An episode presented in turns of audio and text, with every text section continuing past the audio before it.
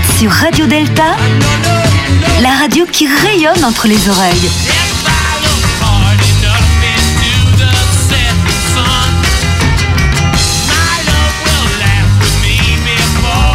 Radio Delta. Bonjour à toutes et à tous, bienvenue pour cette nouvelle édition de 1, 2, 3 Soleil sur euh, Radio Delta, où il sera question d'alchimie, d'alchimistes d'hier, d'aujourd'hui, demain. Plein de mystères qui évidemment ne sont pas dévoilés, mais écoutez quand même l'émission parce qu'on ne sait jamais. Alors, qui sont les présents autour de la table? Marie-Françoise Blanchet, ancienne grande maîtresse de la Grande Loge féminine de France. Bonjour. Le Philippe Benamou. Bonsoir Jean-Laurent, bonsoir chers auditeurs. Viviane Bensoussan. Bonsoir. Marie-Pascale Schuller. Bonsoir. Et notre invité Jean-René Albertin. Bonsoir. Qui va nous parler évidemment euh, d'alchimie. Et puis bien sûr, celui qui est en train de trifouiller les manettes, un casque sur l'oreille, une oreillette dans l'autre, les lunettes et qui regarde partout ce qui se passe. Gilles à la technique aux ordis. Bonsoir. C'est lui-même. Alors, bonsoir à toutes et à tous une nouvelle fois. Je rappelle que, évidemment, les francs-maçons et les francs-maçons qui euh, sont autour euh, de notre table parlent exclusivement en leur nom personnel et n'engagent ni leur loge, ni leurs obédiences, ni qui que ce soit. En fait, ils parlent au nom d'eux-mêmes. Ils sont des francs-maçons et des francs-maçonnes libres. Et c'est bien Et ce de qui- bonne mœurs. et de bonne mœurs, c'est bien ce qui nous intéresse, la liberté. Alors, l'alchimie, c'est quelque chose de compliqué, de mystérieux. Est-ce que c'est euh, la chimie d'avant la chimie? Toutes les questions qu'on peut se poser sur euh, les transmutations, les athanors, toutes ces choses-là, c'est de, de toutes ces choses-là que nous allons parler ce soir et que nous allons vous faire euh, découvrir avec euh, Jean-René Albertin. Mais tout de suite, et euh, sans plus attendre, parce qu'il n'y a pas de raison d'attendre, la chronique de Marie-Françoise Blanchet, qui évidemment a à voir avec l'alchimie. Marie-Françoise, Je suis un troubadour perdu, venu d'un autre Moyen Âge. J'ai voyagé comme j'ai vécu. Charlebois, 1973, c'était hier. Hein Alchimie. Un mot qui fait flamber l'imagination. On imagine une cave remplie de cornues, de fours, de mortiers, de flacons pleins de substances étranges, au milieu desquels s'active un étrange vieillard, barbu et chevelu, qui cherche à percer le secret de la matière pour trouver la pierre philosophale qui lui donnera l'élixir d'éternité et lui permettra de changer le métal le plus vil en or le plus pur. On plonge dans l'atmosphère de Harry Potter. On imagine un vieillard barbu et chevelu penché sur ses cornues. Mais lorsqu'on évoque Nicolas Flamel, alchimiste parisien du XIVe siècle, c'est une toute autre image qui nous vient à l'esprit. C'est l'image du couple formé par Nicolas et sa femme, Dame Pernelle. Et oui, l'alchimiste travaillait en duo avec sa femme, et ce fut le plus célèbre couple d'alchimistes de tous les temps. Né à Pontoise vers 1330, Nicolas, libraire et écrivain public à Paris, avait eu un songe extraordinaire. Un ange vêtu de lumière lui apparaît et tient à bout de bras un gros livre dont la couverture est en cuivre doré. Regarde bien ce livre, lui dit l'ange. Tu n'y comprendras rien, ni toi, ni bien d'autres mais un jour tu y verras ce que les autres ne pourront voir. Et voici qu'un jour un curieux petit bonhomme vient lui proposer le même ouvrage que celui qu'il a vu dans son rêve. Nicolas Flamel écrit Il m'a paru que je ne saurais déchiffrer ces mots qui n'étaient ni latin ni grec. Quant aux pages intérieures, les signes m'en semblaient avoir été gravés avec un stylet de métal sur de l'écorce.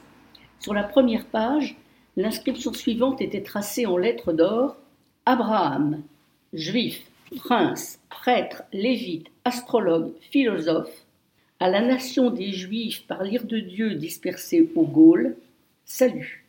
Vers 1360, Nicolas épouse une veuve de 40 ans, Pernelle. C'est une femme instruite. Dans sa jeunesse, elle a fréquenté les savants juifs. Nicolas lui a montré le livre mystérieux et elle est convaincue qu'il a un fondement kabbalistique. Pernelle se passionne, motive Nicolas, travaille avec lui au déchiffrage, l'aide à en faire une copie complète. Elle est persuadée que seuls les savants juifs pourront les aider à comprendre. Mais à Paris, au temps de Charles V, les juifs sont à peine tolérés et bien trop prudents pour parler de leur science à des chrétiens. Alors Nicolas part en pèlerinage à Compostelle, avec l'idée de rencontrer les savants juifs de la province de Léon. Il emporte sa précieuse copie, les pages cousues dans son vêtement, et à Léon, il rencontre un savant juif, un alchimiste, Canches, qui se passionne aussi pour le livre. Et les voilà qui rebroussent chemin. Ils vont pas à Compostelle, ils rentrent à Paris pour voir l'original du livre. Et chemin faisant, Canches initie Nicolas à l'alchimie. Nicolas et Pernelle se mettent au travail et découvrent le grand secret. Nicolas écrit Moi, Nicolas Flamel, écrivain et habitant de Paris en cette année 1399 et demeurant en ma maison de la rue des Écrivains près de la chapelle Saint-Jacques de la Boucherie. Je trouvai enfin ce que je cherchais si ardemment et que je reconnus à sa senteur pénétrante. Je pouvais désormais accomplir le magistère. La première fois que j'effectuai la transmutation, ce fut avec du mercure dont je transformai une demi-livre, 227 grammes, en argent fin, plus pur que celui qui sort de la mine, ainsi que je le vérifiais en faisant l'essai. Ceci eut lieu un lundi, le 17 janvier, en l'an de grâce 1382, à mon logis, et en présence de mon épouse Pernelle. On dit qu'ils réussirent à fabriquer de l'or. Leurs travaux sont consignés dans un livre dont le brouillon est conservé à la Bibliothèque historique de Paris, la Bibliothèque de l'Arsenal, et dans quelques autres manuscrits alchimiques conservés à la Bibliothèque nationale. Vraie légende? Toujours est-il que ce modeste couple de libraires devint très riche. Nicolas écrit encore En l'an 1413, sur la fin de l'an, après le trépas de ma fidèle compagne, elle et moi avions déjà fondé et renté quatorze hôpitaux en cette ville, bâti à neuf trois chapelles et donné de bonnes rentes à sept églises avec plusieurs réparations à leur cimetière. Leur fortune devait être conséquente, puisqu'en dépit du testament très long et très précis de Pernelle, qui laissait tous ses biens à Nicolas jusqu'à sa mort, sa sœur Isabeau fit à Nicolas un interminable procès. Nicolas est décédé à Paris en mars 1418. Ni lui ni Pernelle n'avaient trouvé l'élixir d'immortalité, mais on reste vivant dans la mémoire des humains. Nicolas et Pernelle ont chacun leur rue dans le 4e arrondissement et un centre d'accueil pour les sans-abri porte le nom de Nicolas Flamel dans le 13e. Suis dans le bateau des ondes et je ne chante que pour elle. Ma mort sera la fin du monde. Je m'appelle Nicolas Flamel.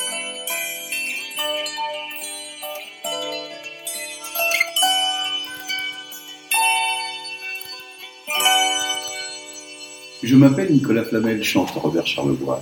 Voilà une belle introduction. Et pour revenir à ce que disait Marie-Françoise tout à l'heure, ce qui est rigolo, c'est que la première loge maçonnique de Paris se situait évidemment rue des Boucheries, euh, non, loin, non loin de chez Nicolas Flamel. Alors, est-ce euh, est tout à fait un hasard? Euh, Avant de passer la, la, la parole à Jean-René Albertin, juste trois secondes et trois mots de présentation. Jean-René est un frère de la Grande Loge de France. Il est passionné par l'alchimie, c'est un journaliste et qui est passionné d'alchimie et qui va essayer de nous transmettre cette passion et en tous les cas son éclairage sur la qu'on pourrait appeler alchimie. Alors, juste peut-être une, définition au départ, il, il, va nous, il, va nous, donner la sienne. Et c'est vrai que euh, l'origine du mot alchimie est toujours soumise à, à interprétation, en tous les cas des analyses un peu divergentes. Certains disent qu'il vient de l'arabe alchimia, qui viendrait lui-même du, grec kemeia, qui désigne tout simplement la, chimie telle qu'on l'entend euh, dans son acception moderne, euh, ou alors, ou alors qui viendrait d'un autre mot grec, kimeia, qui désigne un mélange, pardon, une mixture, quelque chose comme ça. Alors, est-ce que c'est à la croisée des chemins? Est-ce que c'est un peu entre la chimie et la mixture que se trouve la chimie? Eh bien, c'est pas si mal que ça. Et je passe tout de suite la parole à Jean-René pour qu'il commence à nous en dire un petit peu plus et qu'il nous donne sa définition et ce qu'il entend par alchimie. Jean-René. Bonsoir, c'est pas ma définition, Alchémia, chémie, euh, ça vient d'égyptien chémie, parce qu'on n'appelle pas les Égyptiens égyptiens à l'origine, ce sont des chémies. Et donc, euh, ils avaient l'habitude de travailler dans un, un temple souterrain pour découvrir justement le secret des dieux. Euh, C'était une sorte de laboratoire euh, qui se trouvait dans l'Égypte près de- d'Hermopolis. Euh, les Grecs, naturellement, ont été très intéressés par le travail des oraux égyptiens et donc euh, ils s'étaient engagés à assister à leurs travaux en jurant leur grand Dieu, il y en avait plusieurs à l'époque, qu'ils ne répéteraient leurs secrets à personne. Alors, un Mais- secret, c'est quelque chose qu'on répète qu'à une seule personne à la fois. Oui, mais les Grecs sont les Grecs, et c'est à peu près les Japonais de l'époque. Donc, euh, ils étaient à peine sortis du temple qu'ils se sont mis à répéter tout ce qu'ils avaient vu. Donc, les Égyptiens, euh, les Kémis, ont coupé donc euh, l'information et la transmission, si bien qu'ils n'avaient qu'une partie de la fabrication de la pierre. Alors, il faut se souvenir que le Nil déposait chaque année sur les rives un limon extrêmement puissant qui permettait pour les cultures de faire pousser, voilà, et donc, chémie, alchimia, c'est la terre noire. Et donc, la pierre se cherche au-dessus de cette terre noire. Voilà une- au moins une première approche euh, sur une définition qui pourrait euh, convenir au alchimie. Alors, tout de suite, pour évacuer un certain nombre d'idées reçues, la, la différence ou les ressemblances entre l'alchimie des Égyptiens, des Grecs, des, des Arabes et ce que l'on nomme aujourd'hui bah, tout simplement la chimie. Est-ce que c'est la grand-mère, le grand-père euh, C'est la chimie d'avant la chimie ou c'est autre chose? Pour nos auditeurs, Jean-René, Jean-René Euh, Albertin. pour moi, euh, la chimie fixe des règles dans lesquelles s'enferment les chercheurs, car il faut respecter les règles. L'alchimie fait sortir de ces règles, c'est-à-dire qu'il faut passer au-delà des apparences pour, trouver, pour, pour, euh, pour trouver des résultats qu'il n'est pas possible de trouver dans la recherche normale. Et on a par exemple, on creusait, et je l'ai vu faire, on obtient des résultats, on fait fondre les métaux, on peut faire du verre à partir des métaux, et ça, personne ne sait l'expliquer, mais l'alchimiste peut le faire sans savoir lui-même comment il le fait. C'est simplement un échange entre la matière et l'homme, ça se fait en laboratoire, labeur, travail, oratoire, prière, ou simplement, enfin prière au sens noble du terme, c'est-à-dire c'est la partie où on, se met en rapport avec l'univers, en harmonie avec l'univers, et puis, comme on dit chez nous, euh, c'est-à-dire en, en maçonnerie, il faut euh, que les gens soient en harmonie dans la loge pour arriver à faire passer un message. C'est ça l'alchimie, c'est une harmonie entre la matière et l'esprit. Et c'est une, euh, c'est une opération de façon, comment dire, primordialement opérative. C'est-à-dire, il faut un creuset, il faut du métal, il, faut quoi pour que pour qu'il se passe quelque chose dans le processus alchimique On va voir ça et après on parlera de, de l'alchimie, euh, j'allais dire symbolique, ou en tous les cas, on porterait comme enseignement sur le, le processus alchimique et comment le, le- le vivre. Mais, mais concrètement, comment ça se passe une expérience alchimique? Alors, il y a plusieurs voies en alchimie. Il y a une voie sèche, une voie humide. Euh, la voie sèche, c'est par le feu. La voie humide, c'est par l'eau et demande beaucoup plus de temps que la voie sèche. Donc, le principe est toujours le même, c'est-à-dire comment arriver à partir d'une matière à transformer la nature de cette matière pour arriver à ce que cherchent tous les alchimistes, la pierre philosophale. Et la pierre philosophale, ce n'est qu'un accélérateur de transformation de la matière. Alors, je dis transformation, C'est transformé, c'est transmuté, Trans- c'est quoi transmuter. Transformer, c'est changer de forme. Transformer, c'est changer de nature. Donc, changer de nature, c'est l'objectif de l'alchimiste. Et cette pierre philosophale, qui est, qui est un grain de, de lumière euh, principielle, comme on dit, ou bien d'énergie, permet justement d'accélérer la transformation de la matière. Si je peux donner un exemple, c'est ce qui se passe dans le cœur d'une centrale nucléaire. On on y met des barreaux de carbone et des barreaux d'uranium. Quand on soulève les barreaux de carbone, les atomes se mettent en marche et chauffent l'eau. Et quand on rabaisse les barreaux de carbone, la réaction s'arrête. Donc, au bout d'un certain temps, on va sortir de l'uranium enrichi. Il y a bien eu une transmutation de la matière. Deuxième exemple, vous prenez une poule, Une poule cote-cote, une poule, une poule cote-cote, une vraie poule, vous la seu- œufs, quoi. voilà, vous lui donnez plus du tout de calcium, vous l'enfermez de- dans votre cuisine par exemple, vous lui donnez plus du tout de calcium, au bout d'un moment, elle va prendre des œufs sans coquille. Vous la relâchez dans la nature, elle va manger, la première chose qu'elle va faire, c'est qu'elle va se précipiter et bouffer des cailloux. Donc, et elle va recommencer à pondre des œufs avec une coquille de, de calcium. Donc, qu'est-ce qui s'est passé? Elle a mangé du silicium, enfin, elle a absorbé du silicium, donc transformé ce silicium en calcium. Donc, il s'est passé une transmutation à l'intérieur de l'estomac de la poule et elle peut pondre dorénavant des œufs absolument normaux. Une poule peut servir d'atanor. C'est l'atanor. Son estomac- Naturel. On pourrait estimer que son estomac est un atanor naturel. Et alors, co- comment c'est venu à, à l'idée d'un certain nombre de chercheurs, de cherchants, euh, je ne sais pas si c'était des religieux à l'époque, égyptiens, grecs, euh, puis arabes, puis euh, chrétiens, puis tout ce qu'on veut, de procéder à, à ce genre d'expérimentation sur les métaux pour les transmuter, pour en faire autre chose. Et euh, est-ce qu'on a une idée de comment à peu près ça s'est déroulé depuis l'Égypte antique jusqu'à euh, jusqu'à nos jours Parce qu'il y a encore des alchimistes de nos jours. Alors, il y a des alchimistes de nos jours, on en parlera tout à l'heure. Oui. En fait, l'idée de l'alchimie, c'est de chercher une vision de l'univers. C'est de rentrer dans l'unité. L'alchimiste veut retrouver l'unité. C'est-à-dire que toute chose soit en lui et que lui est en toute chose. C'est à ce moment-là qu'on est dans l'unité. Donc, le travail sur la pierre philosophale n'est pas de faire de l'or. Le travail sur la pierre philosophale, c'est d'arriver à se transformer en travaillant sur la matière, et pendant que la matière se transforme, se transformer soi-même, pour arriver à un état de pureté qui permet justement d'aller vers l'unité. Alors, juste pour nos auditrices et nos auditeurs, parce que les, termes peuvent paraître évidents euh, à ceux qui les connaissent, c'est quoi une pierre philosophale? Une pierre philosophale, c'est une gangue d'antimoine, de cibium, avec de l'énergie primitive à l'intérieur. Cette énergie primitive qui constitue le départ de l'univers.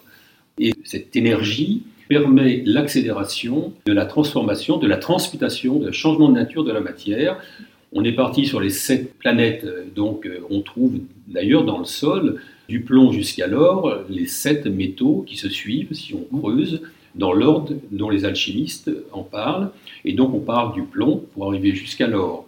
Mais c'est de l'or euh, qu'on trouve dans la nature, qu'on appelle de l'or natif. L'or philosophal est un or sans scorie, qui est beaucoup plus lourd. On doit fixer si on ne veut pas le voir disparaître, car l'or qu'on laisse sur sa cheminée une fois qu'on en a trouvé, qu'on a fabriqué à partir de la pierre philosophale, est un or qui disparaît qui redevient un grain de lumière. Donc, on peut faire de l'or à partir d'un athanor. Absolument. Parce que on, on pense souvent que c'est un mythe, que c'est quelque chose euh, d'irréalisable. Alors, vous ne voyez pas parce que ça ne se voit pas à la radio, mais nos sœurs sont très intéressées et montrent, et montrent, et montrent leur bague. Et, et Philippe Benamou aussi regarde sa Rolex et se dit mince alors, on a bien fait d'inviter Jean-René. On, on va, on va transmuter du plomb en or. Qu'est-ce que tu peux faire, Jean-René, pour, euh, pour Philippe Benamou, nos sœurs et Gilles à la technique qui me regardent avec un air euh, Alors, l'or qui très avide. L'or de nos sœurs et de nos frères, c'est de l'or natif, c'est pas de l'or philosophal. Le poids de l'or philosophal fait plus de 30 carats, donc ce n'est pas de l'or philosophal, c'est de l'or, c'est fabriqué à partir de l'or natif.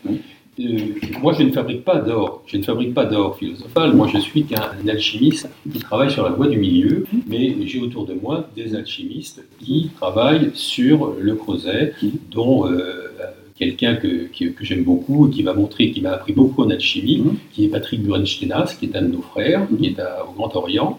Et Patrick, euh, lui, est un véritable alchimiste. C'est au départ un physicien spécialiste des mécaniques quantiques, qui un jour s'est trouvé devant l'explication d'un phénomène. Qu'il n'a pas su expliquer, qui était donné par les cours qu'il prenait, à travers les cours qu'il prenait. Il s'est penché sur le problème, a découvert des solutions dans des livres d'alchimie du 18e, et donc, à partir de ce jour, il s'est aperçu que ce qu'on lui apprenait et pouvait être dépassé, et donc il a d'abord dit qu'est-ce que c'est que cette supercherie, ces, ces bêtises, etc. Et puis finalement, il s'y est mis et il a trouvé justement à l'Atanor ou au Creuset des résultats qui n'étaient pas prévus du tout par la science. Donc la science, encore une fois, ce qui est important à savoir, c'est que la science fixe des règles et que le rôle de l'alchimiste, c'est d'aller voir au-delà de ces règles pour, justement découvrir des choses. Et ce que mettaient les, les alchimistes sur leur laboratoire, ils disaient que c'était impossible, c'est pour ça qu'il l'a fait. C'est parce que l'inventeur de la formule, alors. C'est pas lui qui l'a Non, non, mais c'est les alchimistes les alchimistes, Voilà. Alors, juste, je voudrais ajouter quand même un petit mot parce que c'est important. Euh, nous avons un alchimiste qui est à la- quand même à l'origine de la maçonnerie, qui est Newton. Euh, Newton euh, avait un secrétaire qui était euh, des Aguliers et qui a écrit donc euh, les, les charges que l'on connaît Et je vais rappeler la totalité de la charge, de la définition de la première charge qui dit qu'un maçon est obligé, de par son titre, d'obéir à la loi morale. Et s'il comprend bien l'art, on oublie toujours cette phrase, il ne sera jamais un athée stupide ni un libertin irreligieux. Et si on comprend bien l'art, ça veut dire si on comprend l'art royal, c'est-à-dire l'alchimie. Newton était un alchimiste, il en a fait toute sa vie. Il a terminé grand argentier de la reine et il a trouvé les lois de la gravité justement en travaillant sur l'alchimie, parce qu'il y a un moment où la matière s'ouvre et on trouve une étoile à l'intérieur de cette matière, au creuset, et donc c'est à partir de cette étoile qui attire l'énergie du haut et l'énergie du bas, où va se créer au centre de l'étoile justement la pierre philosophale, qu'il a euh, mis en place et euh, trouvé les lois de la gravitation.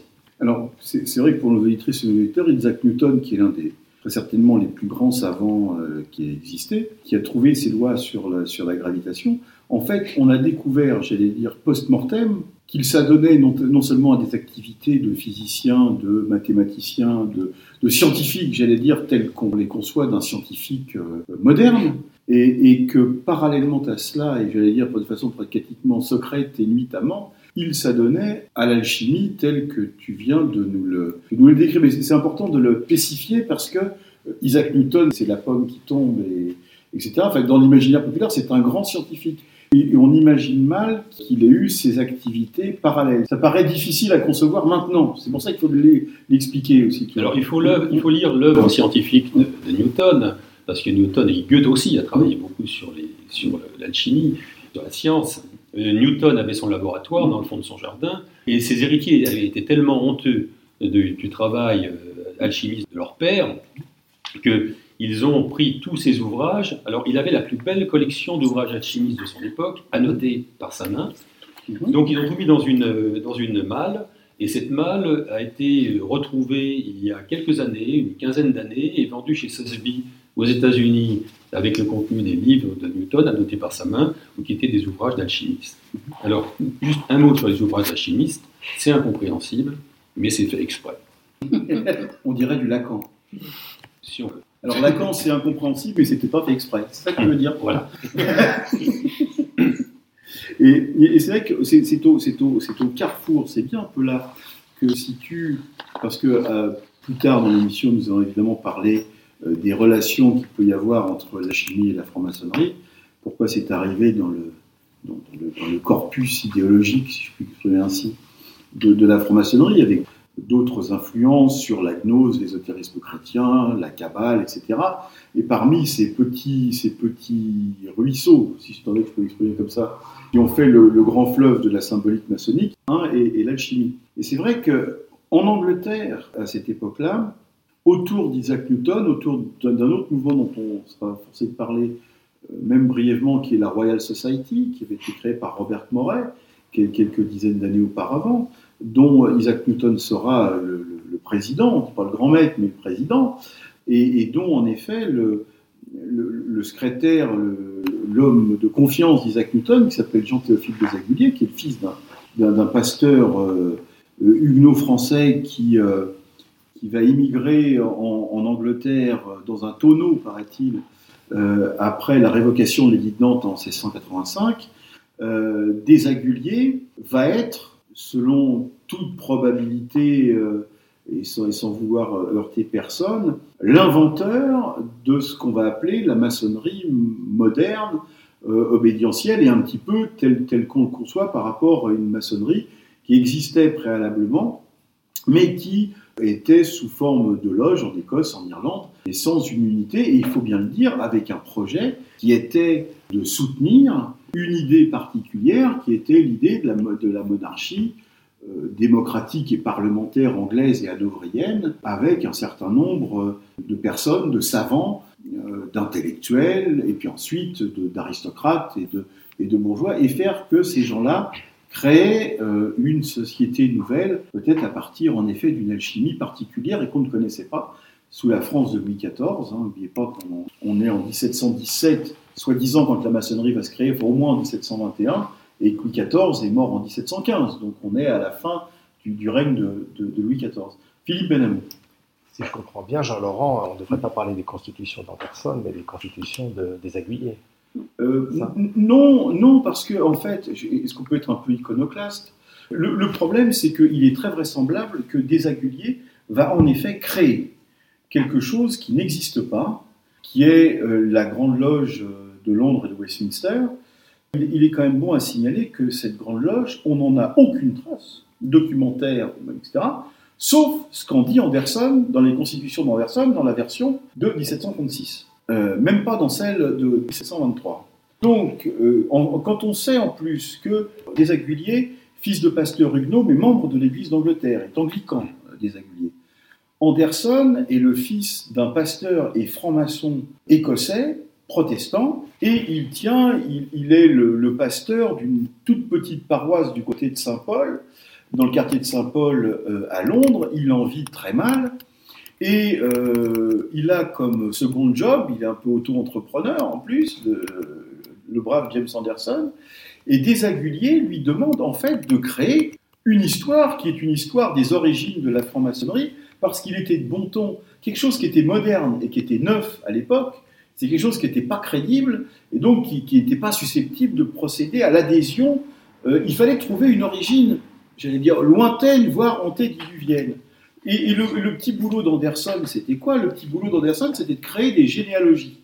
Philippe Benamou allait voir le pasteur Anderson et il lui disait, cher James, je voudrais euh, avoir euh, une ascendance nobiliaire. Et comme par hasard, et puis là, évidemment, depuis que le pasteur, euh, depuis que le pasteur James Anderson a donné à l'arrière-grand-père de Philippe Benamou ses lettres de noblesse, et donc le, pasteur James Anderson crée une généalogie qui faisait par hasard remonter Philippe Benamou, euh, je ne sais pas, à Charlemagne, par exemple. En filiation directe, il donnait tout jusqu'à Charlemagne. Donc c'est un peu ce que James Anderson a fait. C'est vraiment l'œuvre de James Anderson. Il a compilé des anciens devoirs, il n'est pas parti de rien. Il a compilé des anciens devoirs et il a raconté une belle histoire, un peu comme Michel Fugain, c'est un beau roman, une belle histoire, c'est une, une romance d'aujourd'hui. Et donc le pasteur, euh, le, le pasteur Anderson a créé en effet bah, quelque chose de nouveau a- dont il a dit que c'était très ancien.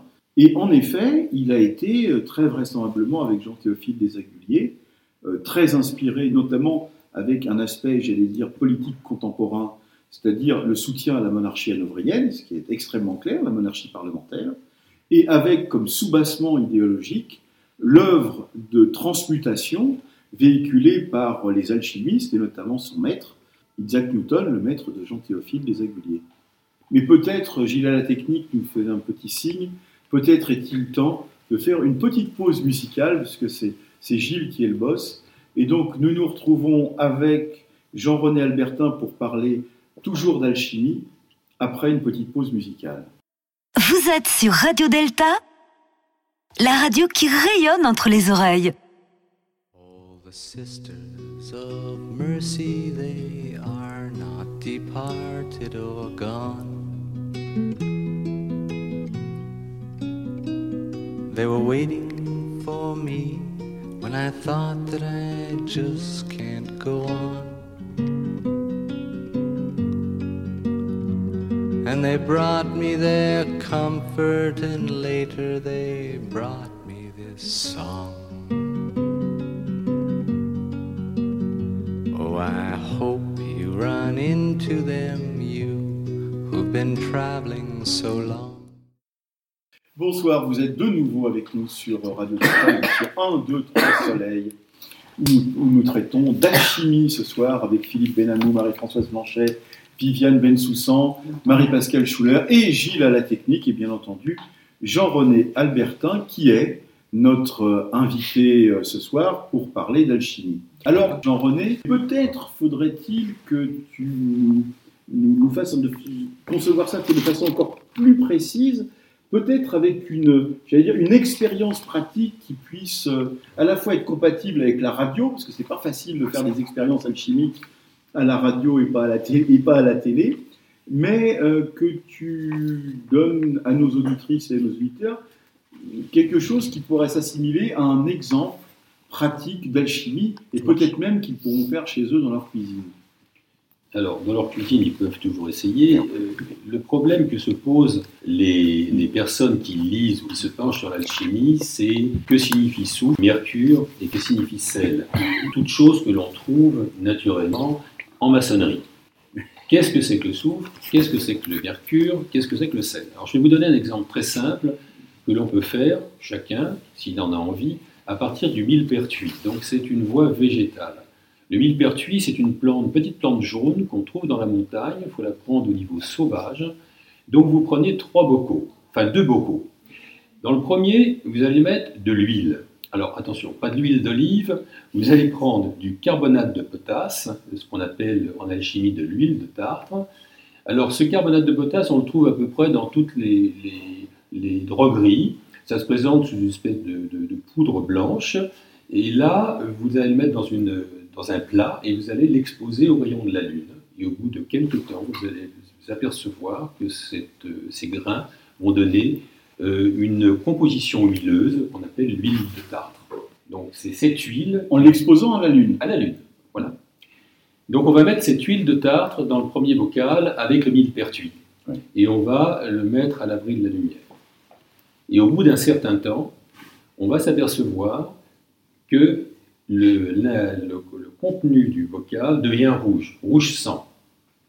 Alors pour ceux, je fais une digression, pour ceux qui ont mal au dos, ils peuvent faire la même chose avec de l'huile d'olive en l'exposant au soleil et ils vont, aperce- ils vont avoir la même réaction, c'est-à-dire que le- le- l'huile va devenir rouge sang et donc après on met ça, ce- ce- cette, cette huile dans des bocaux et quand on a une douleur, on se masse le bras. Et ça, c'est pas, on n'est pas, on n'est plus en alchimie là. On est simplement dans, dans- dans- dans les plantes naturelles. Donc cette huile, On le fait avec des pétales de lys aussi qu'on met sur les brûlures. donc l'huile qui va devenir rouge, on dit qu'il a rendu son soufre. Donc il a rendu tout ce qui est émotion, émo- émotion, que ce soit chez la plante ou chez l'homme, il a rendu tout ce qu'il fait, qui l'anime, tout ce qu'il fait bouger. On prend le même millepertuis, on le met dans un deuxième bocal, et là on va faire un spiritueux, comme faisaient les moines, c'est-à-dire qu'on va faire évaporer l'alcool qui se trouve naturellement dans la plante. Euh, les moines font très bien ça avec des tas de plantes qu'on trouve dans les montagnes, ils en font des spiritueux, et on va récupérer un alcool. Et quand on va mélanger cet alcool avec cette huile, alors ce n'est pas miscible dans la nature, on ne peut pas mélanger d'huile et d'alcool, là, si les choses sont bien faites, au bout d'un certain moment, les deux vont se mélanger. Et on obtient une teinture. Et cette teinture, il va falloir qu'elle aille atteindre un sel. Alors comment on obtient sel? Bah, D'une façon très simple, vous prenez le millepertuis, vous le brûlez, vous récupérez les cendres, vous les filtrez, et vous allez récupérer un sel. Et c'est pareil, hein, si je brûle n'importe qui ici et que je récupère les cendres, si je les filtre, je récupère un sel. Et donc la teinture va teindre ce sel. Parce que pour atteindre la pierre philosophale, il faut l'atteindre justement la pierre. et Dans les jeux de mots, de ce qu'on appelle la langue des oiseaux, il faut l'atteindre et l'atteindre.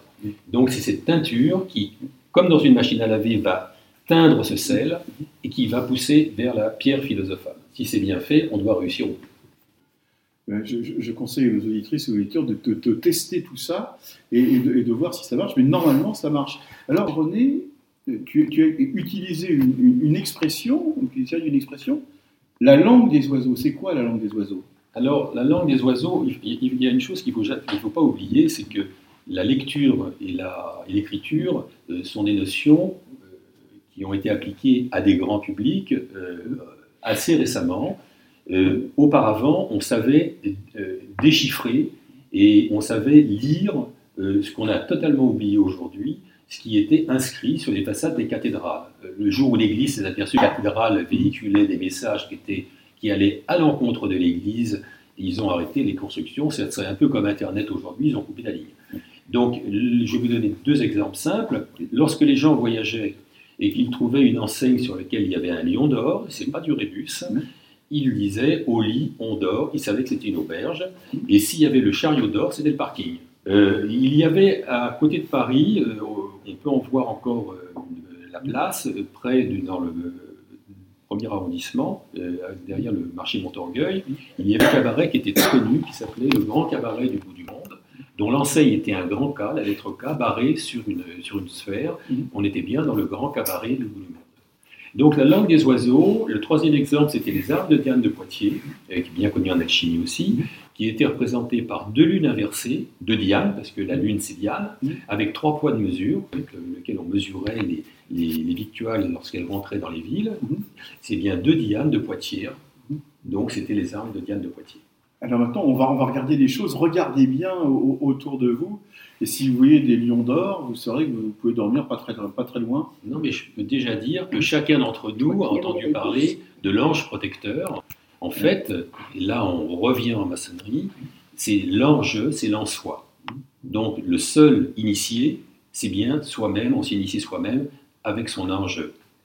Oui, alors, un, un- un ange passe, justement, et, et- et passe en nous. Et euh, Troisième chose, alors euh, on parle de la matière, c'est c'est vrai, euh, on- la matière est composée de trois parties, puisque c'est l'âme atière. hein.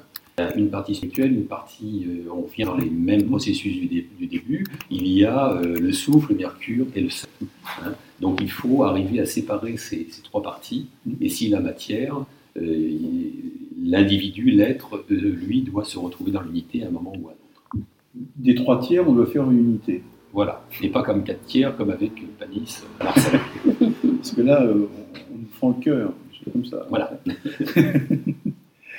Alors, de, de, de l'alchimie d'hier, de l'alchimie peut-être d'aujourd'hui, de la langue des oiseaux, peut-être euh, va-t-on passer avec Marie-Pascale Schuller à l'alchimie du futur. Alors, elle va tenter de nous expliquer ce que c'est que l'alchimie du futur. Marie-Pascale, pour sa chronique. Je ne sais pas ce que c'est, mais je me suis interrogée sur qu'est-ce que pouvait être l'alchimie dans le futur. Je ne suis pas du tout alchimiste. Je me suis demandé qu'est-ce qu'on peut espérer. On peut espérer de la richesse, bien sûr, et de la richesse intérieure, ça va de soi. Euh, on est sur Radio 1, 2, 3 Soleil.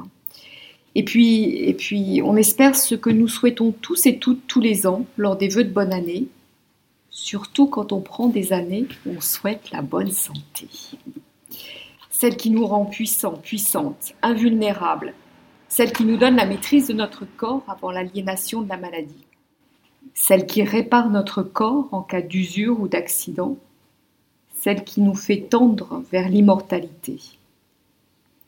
Qui sont les alchimistes du futur? J'ai ma petite idée. Je vous demande de laisser tomber les réflexions préétablies, le génisme, tous ces mots-là. Laissez tomber aussi tous les jugements moraux à l'emporte-pièce pour vous ouvrir à notre monde de 2016. Genre, on laisse tomber les scories, c'est l'œuvre noire. Les nouveaux alchimistes sont, pour moi, avec ma culture médicale, ceux qui transforment l'être humain. C'est devenu possible grâce à une créativité exceptionnelle et exponentielle de l'être humain, grâce à des progrès techniques interactifs facilités par les possibilités d'échange des informations qui ont été bouleversées par la toile et le travail en réseau. Les alchimistes du futur sont ceux qui créent un être humain modifié, augmenté, amélioré, réparé, connecté, au moyen de technosciences habituellement regroupées sous un logo NBIC, nanotechnologie, biotechnologie, informatique, informatique et sciences cognitives. L'être humain est transformable du début de la vie à la fin de la vie, avant même sa naissance. On va commencer par l'être humain en devenir. Et je vous parle d'une dernière prouesse technologique que j'ai lue, qui s'applique à des couples où la mère est porteuse d'une anomalie chromosomique transmissible, responsable d'une neuropathie très sévère. Juste un petit rappel biologique pour mieux comprendre. Une cellule est constituée d'un noyau qui contient les chromosomes porteurs de l'information génétique. En quelque sorte, c'est le disque dur. Et du cytoplasme autour, qui contient les mitochondries, c'est l'usinerie énergétique de la cellule. Le code génétique des mitochondries est propre à ces mitochondries, il est différent du, code euh, du noyau. Cette nouvelle technique dont je vous parle est réalisée in vitro après extraction du noyau de l'ovule de la mère malade. Donc on lui enlève ses 23 chromosomes et on, le, on les remplace par le noyau de l'ovule d'une autre femme dite génétiquement saine. Cet ovule est réparé, puis fécondé in vitro par le spermatozoïde du père, puis réimplanté dans l'utérus de la mère porteuse, et la future mère, celle qui va faire, euh, qui va faire des bisous et qui va câliner, Et cela devient une grossesse classique, un gros ventre, les nausées, tout. L'enfant à venir va avoir un patrimoine génétique exceptionnel puisque issu de trois personnes. Le père, l'ADN mitochondrial de la mère qui porte et l'ADN d'une mère donneuse. On n'a jamais vu ça. Ça, c'est l'alchimie ou la transformation, la transmutation, si j'ai bien compris, chez l'être en devenir. La transmutation, elle peut aussi se faire sur le corps humain. Et je vais segmenter la réflexion en deux catégories. Je vais parler du corps malade et du corps sain. Le corps malade, si on n'est pas trop malade, c'est un corps qu'on va réparer avec des prothèses de hanches, des prothèses de genoux, un plâtre pour un poignet cassé. L'objectif, c'est de diminuer la douleur, c'est de retrouver de la mobilité, c'est de retrouver de l'autonomie. C'est du transhumanisme, comme nous le faisons déjà avec nos lunettes. C'est de l'alchimie, ce que moi j'appelle l'alchimie, pour améliorer l'utilisation de corps étrangers intégrés à notre propre corps. Et puis des fois c'est encore plus grave, le corps est malade malade, c'est à l'extrême un organe vital gravement atteint mettant la vie en péril. L'alchimiste du XXIe siècle va proposer à l'être humain, propriétaire de ce corps, de changer l'organe malade, de faire une grève d'organes. L'alchimiste va prendre un organe maintenu fonctionnel dans un corps en vie artificielle chez un être humain mort. Cette histoire et ces très belles histoires euh, sont, ont été mises en mots dans un roman de Maïlis de Carangal qui s'appelle Réparer les vivants et qui va être adapté au cinéma très prochainement. Ça, c'était pour le corps malade. Les changements, les transmutations sur le corps sain. Avant, dans le temps, on disait, le bon sens disait, il venait de l'expérience, il nous invitait à la prudence. Quand il fait froid dehors, quand il gèle, quand il gèle, je ne sors pas en maillot de bain pour pas attraper froid. C'est de la prévention, c'est du bon sens.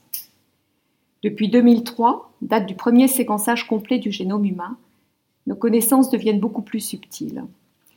Le développement technique concomitant rend cela accessible à presque tous et toutes. Cela inaugure l'accès aux facteurs prédictifs de maladies possibles, pouvant faire modifier ou non nos comportements. Il y a le régime, il y a la pratique sportive, mais aussi par exemple pour les femmes porteuses du gène BRCA1, donc le gène du cancer du sein à 99%, la double mastectomie, l'hystéroévariectomie, comme l'actrice Angelina Jolie qui a rendu cela public dans la presse People il y a peu. C'est je me transforme pour diminuer mes risques, je me purifie de mes mauvaises parties pour tendre vers une vie meilleure. Cette nouvelle médecine de l'être humain révolutionne notre mode de réflexion médicale. Le diagnostic de prise en charge et le traitement ne se font plus à partir des symptômes du patient secondaire à l'organe malade, mais à partir du gène malade et du traitement qui va corriger le gène. Ce, ce concept nouveau est aussi important, il me semble, que la révolution copernicienne en son temps. L'alchimiste du XXIe siècle est en quête du fameux élixir de jeunesse, comme ses prédécesseurs avant lui, Nicolas Flamel par exemple. Il aide à fuir la douleur, comme la pauvreté est le vrai tyran de l'esprit, parasitant toutes nos connexions cérébrales dans l'urgence de soulager et donc enfreignant notre liberté de penser. Mais pour qui cet alchimiste exerce-t-il? Permettra-t-il l'égalité d'accès aux soins, à ces élixirs pour chacun et chacune d'entre nous? Voilà la vraie question de fraternité. Merci Marie-Pascale pour cette chronique alchimique et médicale. Comme quoi, c'est toujours bien quand même d'avoir un médecin avec soi. Ça, permet de nous expliquer euh, bien des choses. Merci Marie-Pascale. Euh, mon cher Jean-René, l'alchimie aujourd'hui, comment, euh, avant dans la, deuxième heure de, parler des relations de l'alchimie et de la franc-maçonnerie, est-ce que la franc-maçonnerie a retenu, j'allais dire, du processus alchimique pour pour l'intégrer et pour, euh, pour en faire sa scientifique moelle? Peut-être quelques mots sur euh, l'alchimie aujourd'hui. Dire à quoi ça sert, ou est-ce qu'il y a, ça sert exactement à la même chose que du temps de Flamel euh, ou des autres Y a-t-il des, nouvelles orientations de l'alchimie, des nouvelles recherches? Je voudrais que tu puisses nous, éclairer là-dessus. Le but de l'alchimie, c'est pas de changer l'univers, euh, c'est pas de changer l'univers, c'est de se, changer soi euh, par rapport à un cheminement. C'est-à-dire que l'expérience alchimique change à la fois la matière, mais change aussi l'individu. les deux, c'est ce que j'expliquais tout à l'heure, c'est le labeur et l'oratoire, c'est euh, la méditation et le travail. C'est ce qu'on appelle chez nous le spéculatif et l'opératif. Ce sont deux choses qui vont ensemble jusqu'au bout du chemin. Ils sont complémentaires. Souvent, on les oppose, l'opératif. Ils sont complémentaires. On ne peut pas avoir que des maçons spéculatifs, on ne peut pas avoir que des maçons opératifs. Les spéculatifs sont très fatigants euh, parce qu'ils confondent spéculatif et intelligent. Et je pense qu'on n'est pas en maçonnerie pour entendre des planches, ça c'est une remarque personnelle, qui soient des, des- des travaux euh, de grande intensité. Euh, Si je veux avoir des choses intéressantes sur tel ou tel sujet, je vais soit à la Sorbonne, soit dans des lieux qui sont faits pour ça. On est là pour parler à travers son cheminement de soi et de ce qu'on en a appris et de ce qu'on a envie de transmettre. C'est simple. Enfin, Pour moi, c'est c'est comme ça, c'est mon cheminement. Parce qu'en maçonnerie, si je sais ce que je vais trouver, je ne trouverai jamais que ce que je sais. Or, quand je rentre en maçonnerie, quand je fais mon chemin, je ne sais pas ce que je vais trouver. Et c'est ça qui reste du domaine de l'émerveillement, j'en parlais tout à l'heure.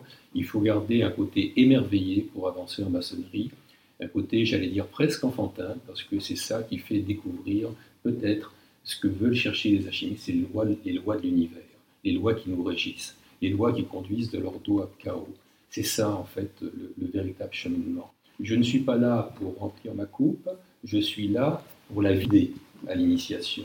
Je suis là pour me mettre en route sur un chemin et pour que ce chemin soit le plus euh, lumineux possible, parce qu'en fait, quand on est initié, on reçoit, on dit qu'on reçoit la lumière, mais on ne va pas chercher la lumière, on est dans la lumière. Et pour que cette lumière pénètre dans l'être, l'apprenti, on le met où? On le met sur la colonne du nord, on lui demande d'être immobile, silencieux, moi j'ajouterais rectifié, parce que si on veut qu'une communication passe dans, un, dans une matière ou dans un être, il faut qu'il soit aligné.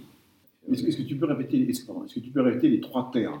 Doucement, c'est important pour que nos, nos éditrices et nos auteurs comprennent bien, essayent de, de, de- de les faire, si- de les faire leur. Pardon. L'apprenti est silencieux, euh, donc il doit être attentif à ce qui se dit autour de lui, en harmonie avec le- la, la loge. Il doit être silencieux, immobile, parce que s'il est immobile, il est maître de ses notions. C'est- positions, euh, Voilà, c'est et le premier signe qu'on apprend, que signifie ce signe, que je suis maître de mes émotions. Et rectifier, ça veut dire qu'il doit, il, se met en état de laisser passer la lumière, ce que maître Écart appelait en disant euh, je ne suis pas là à la déprise, je ne suis pas là pour empoisonner la vie du grand architecte en disant je t'attends, je t'attends, quand est-ce que tu vas venir, mais je suis là pour me mettre en état de recevoir quelque chose qui est plus grand que moi. C'est ça la démarche, pour moi la démarche. Donc, euh, immobile. Alors maintenant, il est où? Il est situé où l'apprenti? Ben, L'apprenti, il est face à la lumière. C'est le seul dans l'atelier qui soit face à la lumière. Il est face au midi. Donc, s'il est immobile, silencieux et rectifié, il reçoit la lumière de plein fouet. Il est donc dans un état à être, à devenir lumineux, dans le chemin de lumière. Donc, je pense que c'est extrêmement important. La situation et la place, tout est- il y a beaucoup de symboles. Le symbole, ça rassemble. Hein. Symbolios, ça rapporte, ça rassemble. Euh, euh, Satan, ça, ça, ça sépare, ça divise. Donc, on est dans une unité de, de- de symbiose, de rassembler ce qui est départ, Mhm. et donc euh, le- le- le- ces, ces trois éléments, euh, c'est les éléments de la matière. Quand la matière est alignée, rectifiée et immobile, à ce moment-là, la lumière peut passer à l'intérieur et on peut aller vers la pierre philosophale. Et c'est une démarche qui vaut, euh, pour aujourd'hui, comme elle valait, euh, c'est ça, la, pérennité et la tradition rendue vivante. C'est un peu ça que euh, c'est pas quelque chose qui est, qui, est, qui est justement fossile, qui est inerte, mais qui est dynamique. Alors, ça dépend encore, des rituels, parce que les rituels sont différents. Euh, si vous êtes au rite écossais rectifié, on fait des initiations tout de suite à partir des trois éléments. Euh, et si on est euh, dans le dans l'autre rituel, euh, il y a d'autres approches, mais on retrouve au fond pratiquement ou le côté opératif ou le côté spéculatif. Et il y a un moment forcément où les chemins se croisent et où on avance en, faisant fructifier les deux. Les deux se nourrissent l'un de l'autre. On oublie souvent qu'on est opératif et spéculatif. Mais ce qui voilà, ce qui est, ce qui est, bien pour, pour nos auditeurs c'est que la démarche initiatique traditionnelle, c'est un peu comme les idées de Platon. Et en effet, cette démarche initiatique, cette démarche traditionnelle, valait au temps de Newton, elle vaut toujours aujourd'hui, elle nous apprend toujours aujourd'hui, et elle est toujours en dynamique avec notre époque. Elle est dynamique avec notre époque parce que justement, euh, il faut y mettre, y coller un peu cet émerveillement euh, euh, qui procède de l'alchimie, j'allais dire. Alors, euh, moi, on me dit souvent, oh, tu parles que de l'alchimie. Non, je, parle de l'alchimie parce que ça me donne une voix, ça me donne une vision de l'univers que ne me donne pas le rationnel. Donc, il faut savoir s'échapper du rationnel. Euh, quand je sors de chez moi, sur le Louvre, il y a au-dessus de, la façade est un, un triangle, oui, dans lequel il y a un char avec une femme qui a des ailes, qui conduit le char, et il y a quatre chevaux. Il y en a deux qui tirent à droite, deux qui tirent à gauche. Et euh, je me suis longtemps demandé en me disant c'est bizarre parce que si c'est une carte du tarot, c'est le chariot, il y a un cheval blanc, un cheval noir, bon ça c'est compréhensible, mais là pourquoi il y en a quatre? Et on sait que la, femme n'a pas euh, à diriger le chariot, que le chariot va droit. Elle est couronnée en plus, euh, etc. Donc c'est une loi physique, hein, deux forces opposées qui s'équilibrent, la résultante est la somme des deux et on va droit. Mais pourquoi quatre chevaux? Eh bien, la réponse, je crois, elle est un peu, on la trouve chez Goethe, on la trouve chez Newton aussi, c'est que lorsque la raison et l'intelligence sont équilibrées par la spiritualité et l'intuition, le chariot va droit. Donc, s'il n'y a que la raison et l'intelligence, ben, le chariot, il bascule. Tu vois, comme Jean-René parle toujours d'alchimie, mais il faut dire qu'il en parle bien quand même. Et là encore, sans transition, et dès qu'il dès qu'il aura fini de, de textoter, nous allons entendre la chronique de Philippe Benamou avec un jingle préparé par Gilles à la technique.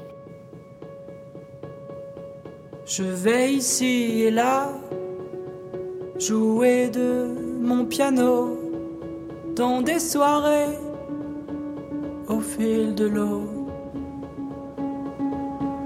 Qu'est-ce que la vie des gens, sinon celle dont ils rêvaient enfant? Et moi j'ai toujours voulu devenir un ramasseur de souvenirs. J'effleure le blanc et le noir en attendant que vienne le soir ou une silhouette de hasard dans la pénombre de ce bar. Oublie la fadeur de ces jours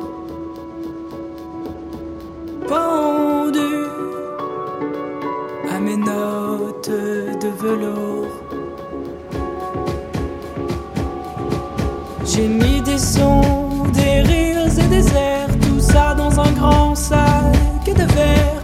J'ai pris mes clics et quelques bières, je suis parti jusqu'au bout de la terre. J'ai mis des sons, des rires et des airs, tout ça dans un grand sac de verre. J'ai pris mes claques et mes chimères, je suis parti voir les ours polaires.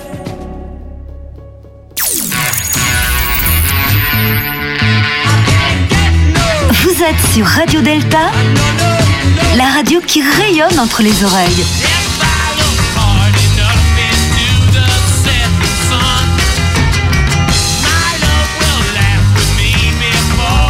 Radio Delta.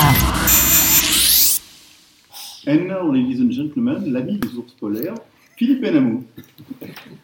Merci Jean-Laurent. Eh bien, ce soir, je vais retourner dans la, dans la cuisine de, de Jean-René, puisque je vais donner une recette, une recette de terrine.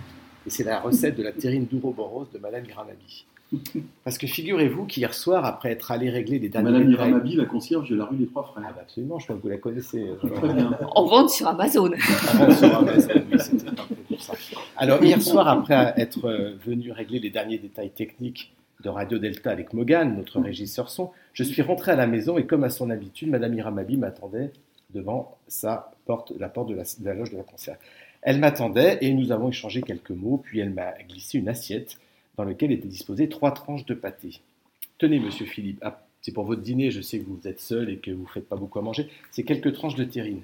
Ah, super, merci bien. C'est vous qui l'avez faite? Oh bah, Monsieur Philippe, je vais tout de même pas acheter des pâtés au supermarché, on ne sait pas trop ce qu'ils mettent dedans.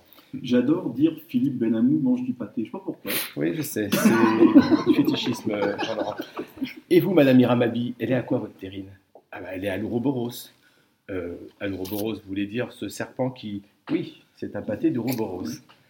Alors non, l'ouroboros, c'est pas un plat grec. Hein, je fais une petite parenthèse. Pour nos éditeurs, le robot, c'est un serpent qui se mord la queue. Bah, attendez, là, je suis en train de le dire, Laurent. Si vous cassez ma chronique, euh, on va pas être d'accord. Alors voilà, c'est pas une figure non plus de style, c'est pas un personnage de Pokémon Go. Non, l'Ouroboros, c'est ce serpent mythique qui se mord la queue et dont le corps forme un cercle. Une belle figure que les Illuminati belges, comme Jerry Pragan, aiment à se faire tatouer sur le corps. L'Ouroboros, c'est donc ce serpent mythique qui se mord la queue. Et je vous arrête tout de suite, Jean-Laurent, parce que je vous vois ricaner. Je, je Euh, ne ricane jamais à vos c'est pas- c'est pas- c'est C'est un truc sexuel que les hommes esselés pratiquent pour absorber leur propre semence. Sauf Et- ceux qui font du yoga. et faire ainsi que rien ne se perd. Non, c'est une image, c'est une métaphore, c'est un symbole, c'est une façon de montrer l'aspect cyclique du temps.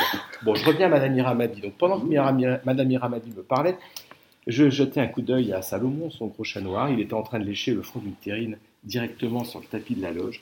Le couvercle posé à côté était entouré d'un étrange boudin en pâte cuite qui ressemblait à serpent, un serpent qui se mord la queue, un Ouroboros.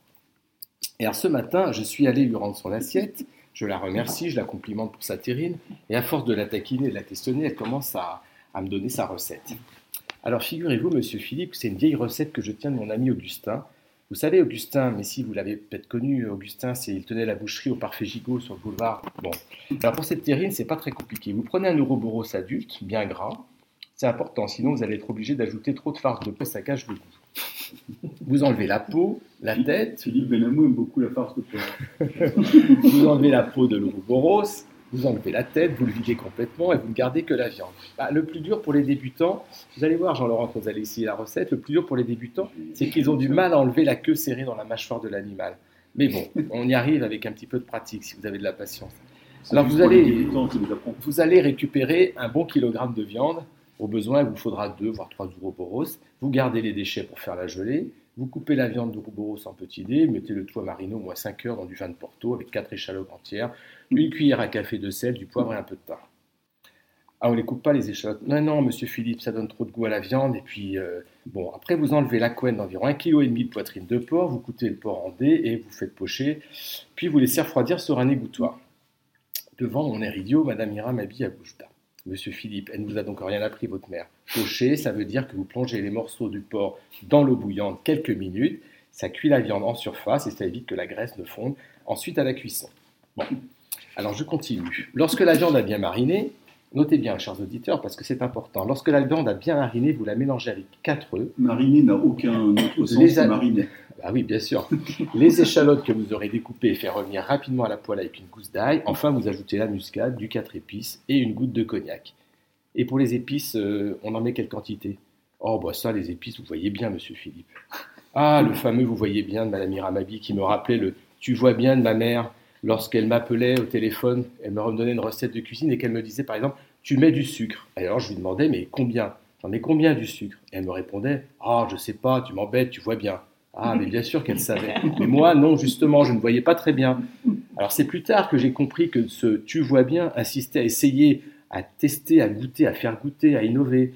C'est un peu comme la vie finalement. Les anciens avaient beau nous dire des trucs, nous avertir, nous conseiller. Tout se résumait-il pas en tu vois bien. Au-delà des savoirs, il y avait une connaissance qu'on ne pouvait décrire dans les recettes, qu'on ne pouvait pas transmettre. Et l'expérience personnelle était peut-être un peu comme ce sucre, ce sel, les épices dans les recettes. Salomon avait fini par euh, finir euh, la terrine et était parti ronronner sous le canapé de la loge. Et, alors, Madame Iramabi, la viande de porc, on en fait quoi?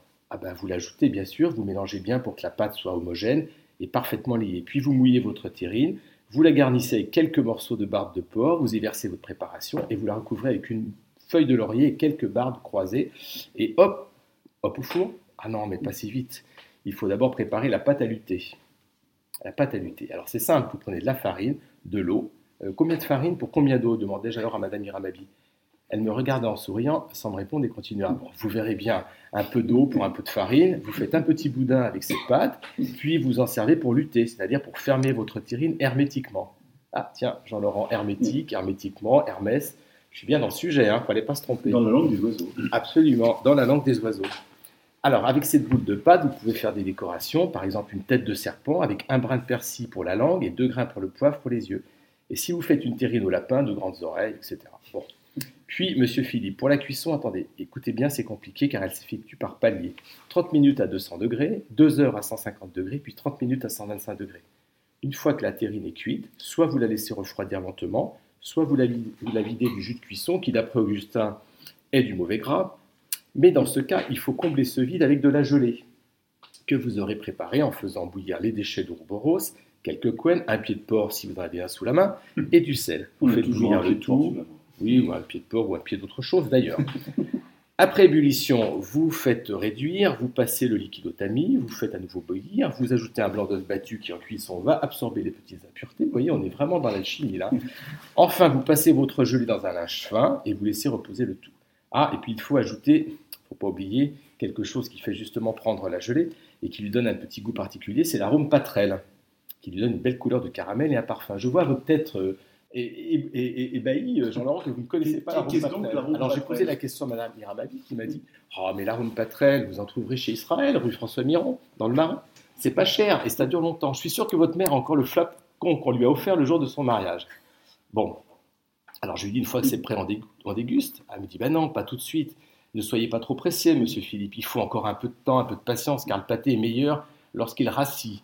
Laissez-le au frais, à la cave, dans un petit cabinet sombre et aéré pendant 4 ou 5 jours. Bon, en tout cas, merci, euh, merci Madame Iramabi, merci pour cette recette.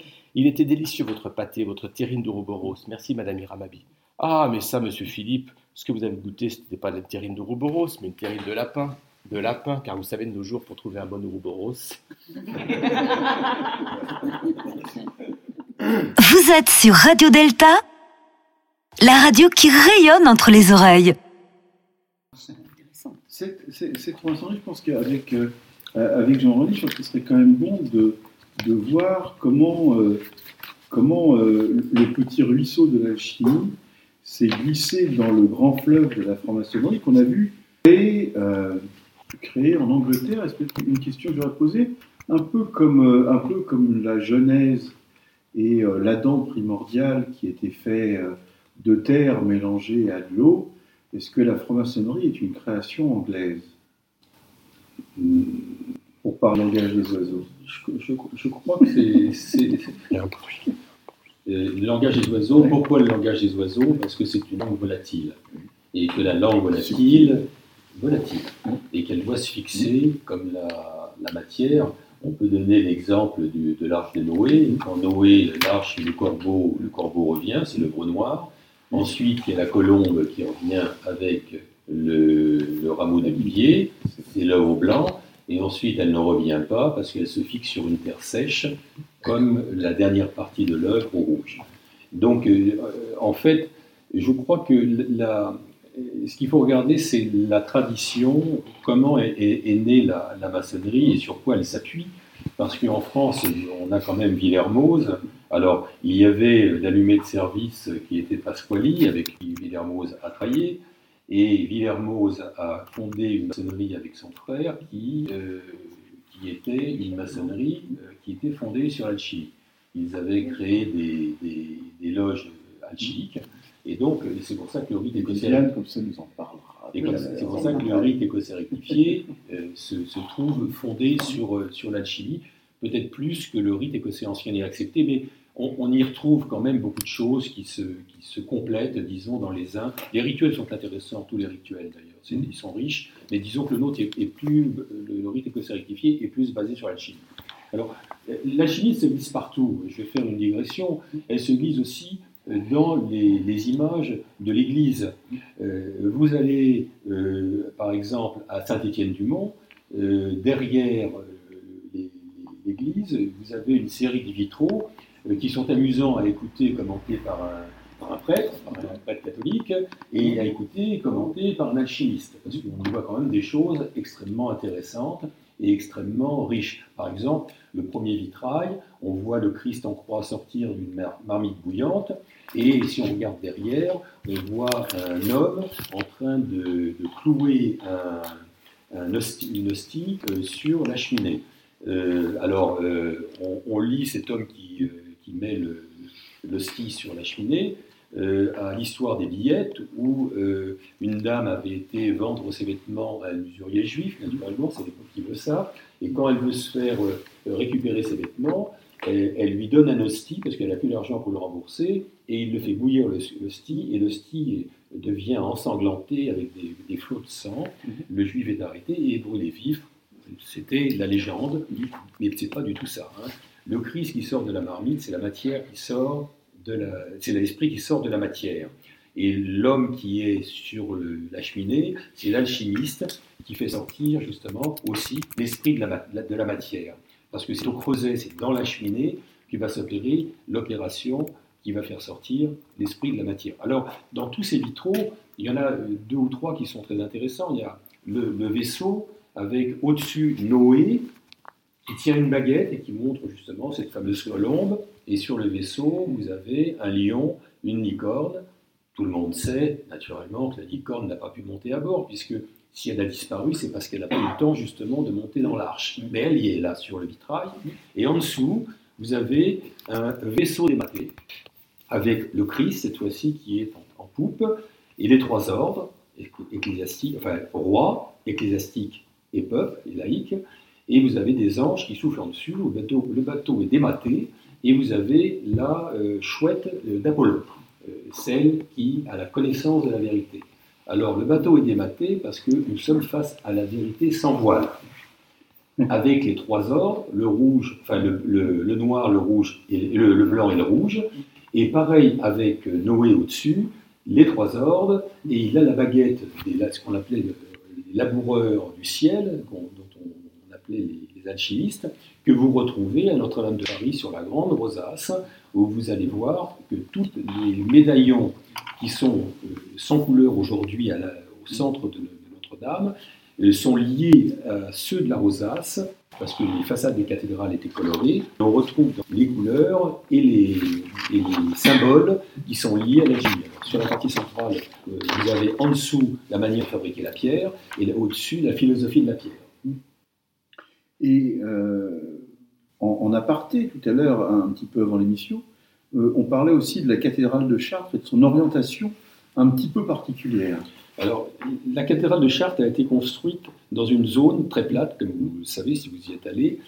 Et quand on regarde les photos de l'hygiène prises, euh, prises par l'avion, en fait, elle est construite sur une vague énergétique. C'est-à-dire que si on se trouve au bon moment où les vagues, c'est-à-dire en général c'est en juin, viennent frapper la cathédrale, la cathédrale est construite euh, selon euh, une, un équilibre comme un violon.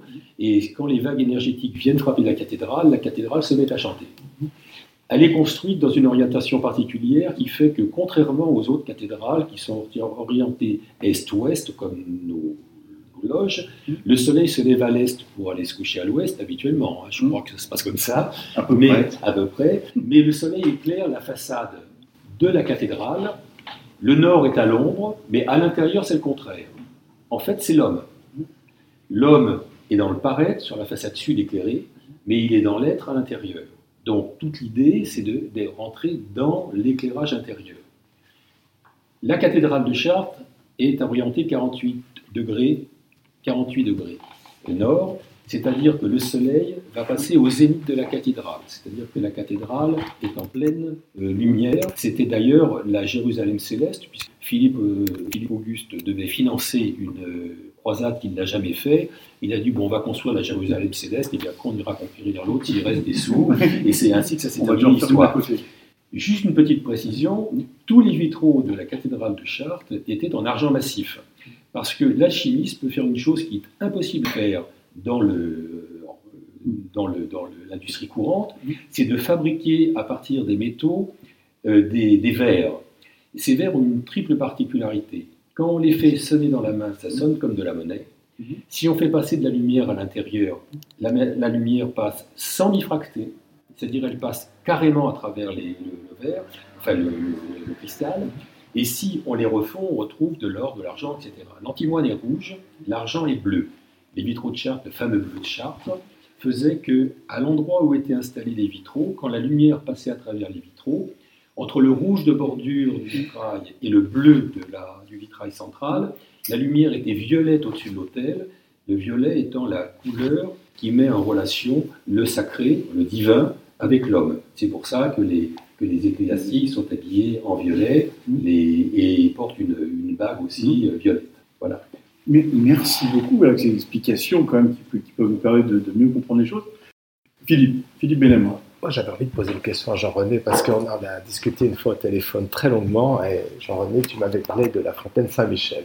Alors, la fontaine Saint-Michel, c'est effectivement dans le cheminement maçonnique, dans le cheminement hermétique de Paris, est un symbole qui est intéressant et qui, pour certains, euh, ça va parler. Saint-Michel, euh, je le rappelle, a une épée flamboyante à la main qu'il tient au-dessus de sa tête, avec le bras levé vers le haut, dans le mouvement de la balance, parce qu'il est représenté souvent Saint-Michel en train de peser euh, les âmes, euh, donc euh, sur une balance. Donc le- le- le- le- la position de Saint-Michel est, est sous la forme d'une balance. Il monte le ciel parce que Michael, en, hébreu, c'est l'égal de Dieu. Michael, c'est comme Dieu, celui qui est comme Dieu. Et il a son pied posé sur le dragon, qui est en dessous, mais le dragon, euh, le dragon, le diable, ou Lucifer, n'a pas l'air de, souff- de souffrir. Lucifero, c'est le porteur de lumière du bas. Donc, quand ce qui est en haut rejoint ce qui est en bas, comme dans nos rituels, à ce moment-là, la lumière peut jaillir au centre. Donc, la fontaine Saint-Michel est, gardée par les gardiens, par les, gardiens de, l'eau, qui sont les deux griffons qui sont de chaque côté. Et à ce moment-là, si les choses sont bien faites, il émerge une eau mercurielle qui va descendre après les trois étapes, les trois marches qui constituent, la base de, l'alchimie. Mais tout ce qui est en haut et comme ce qui est en bas euh, veut dire aussi que si le dragon, ou si, parce que souvent la matière première, ou la, première matière de l'alchimiste est représentée sous forme d'un dragon, euh, d'un, on appelle ça, du, Lucifer, Lucifero, ou bien encore sous la forme d'un chien gris. Donc, quand ces, ces- ces animaux acceptent de s'ouvrir, quand la matière accepte de s'ouvrir, à ce moment-là, le lien entre les deux peut se faire et l'être devient lumineux. Donc, d'où il ne faut pas confondre un maçon brillant et un maçon éclairé. Eh bien, nous allons maintenant, et sans plus attendre, puisque nous parlions de toute manière, euh, et puisque comment Jean-René parlait tout à l'heure fort justement euh, du, rite écossais rectifié, eh bien, ça, appelle évidemment l'intervention de Viviane, qui est une spécialiste du rite écossais rectifié au sein de la Grande féminine de France. Et donc, Viviane, pour sa chronique, tout de suite et maintenant. Merci Jean-Laurent, mais je vais vous décevoir. Ah non. Si. Ah. Je vais vous décevoir.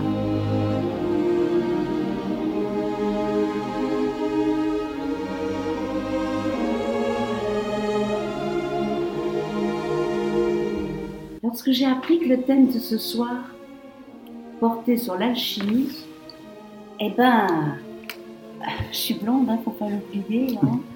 Eh ben oui. Ça se voit mal à la radio. Ben oui, c'est pour ça que je le répète, que la dernière, mais bon. euh, Arrête ce racisme anti-blanc. ben non, je suis je m'aime. Voilà.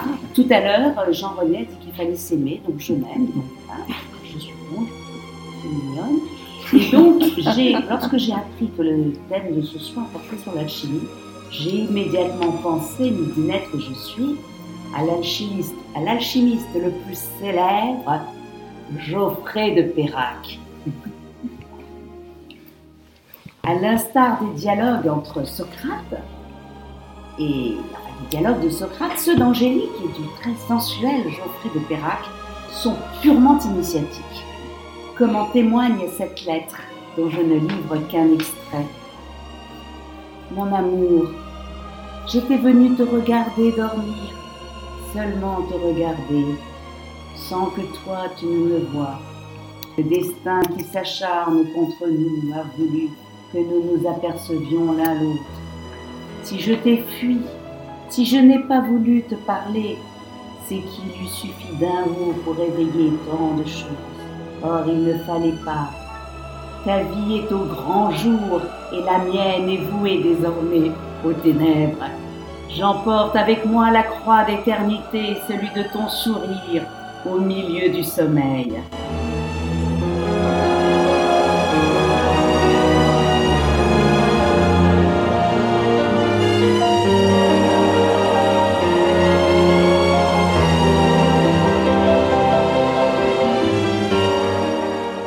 Geoffrey de Perrac est un nobliau, par ailleurs non conformiste. qui s'adonne à l'alchimie par raison opératoire, en révolte contre la hiérarchie ecclésiastique et inquisitoriale. Et il apparaît comme un libre penseur en lutte contre l'intolérance dominante. Angélique, l'indomptable, increvable et même insubmersible héroïne, porte bien son nom d'Angélique, marquise des anges. Mariée à Geoffrey de Perrac, un gentilhomme qui sait fabriquer de l'or.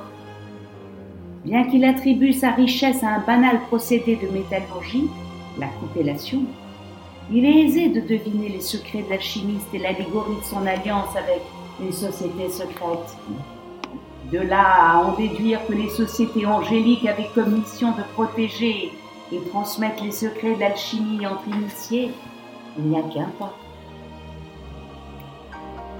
N'oublions pas que ces sociétés angéliques étaient parfois dénommées sociétés du brouillard, ce qui en dit non sur l'opacité de leurs activités. Ta vie est au grand jour et la mienne est vouée désormais aux ténèbres.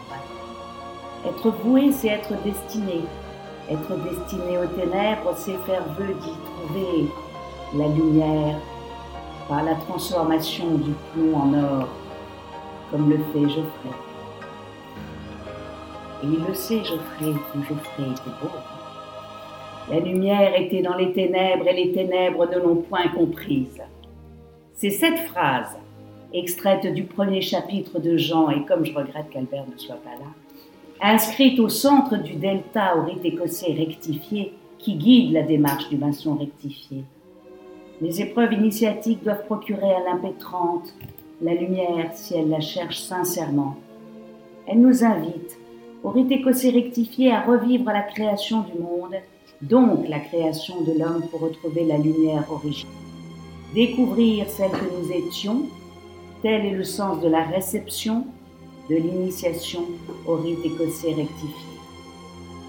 Pour cela, il faut se souvenir de son futur, de la création telle qu'elle est relatée dans la Genèse, et ce n'est un secret pour personne qu'il y a un rituel de réception.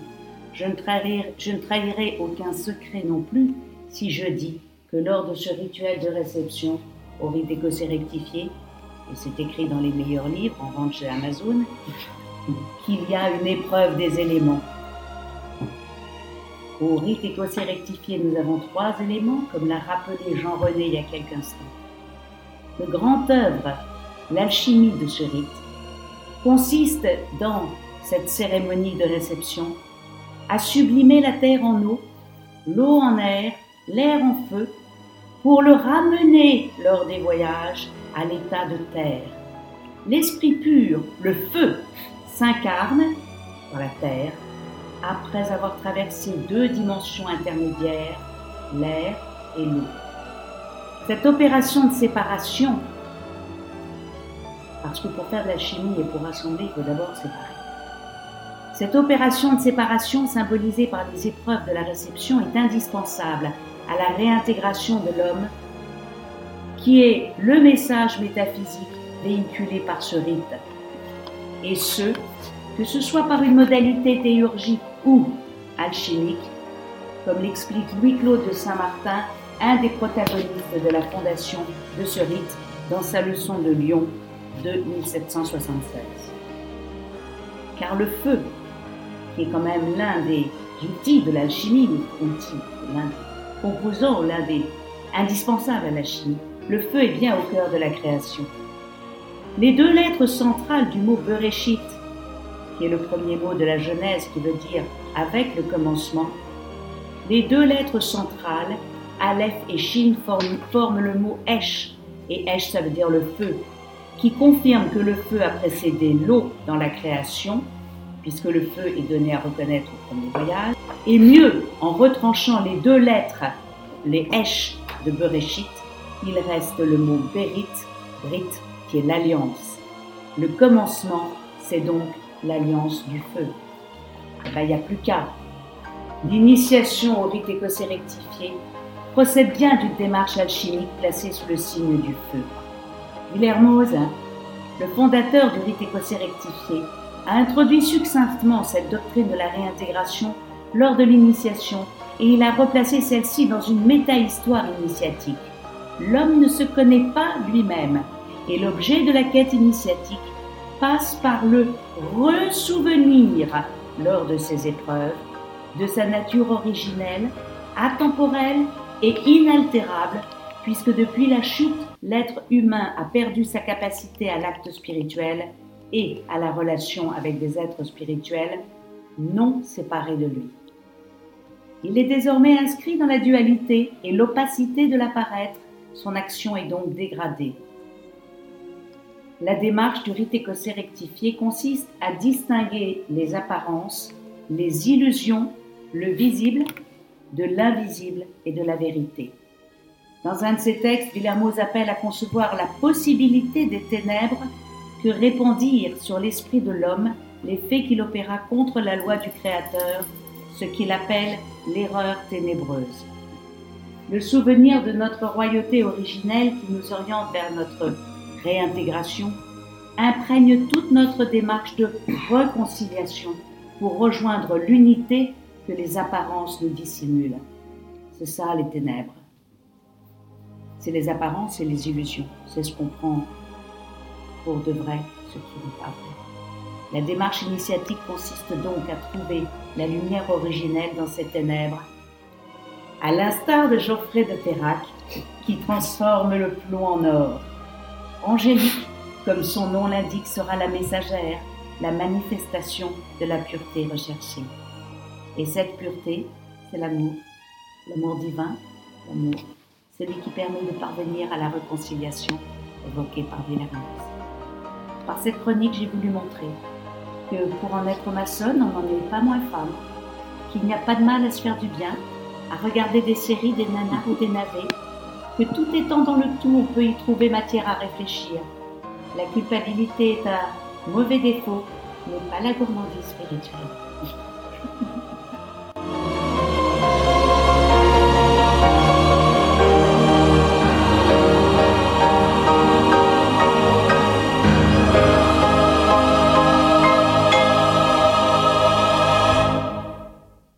Merci beaucoup, Viviane. Merci beaucoup pour cette chronique.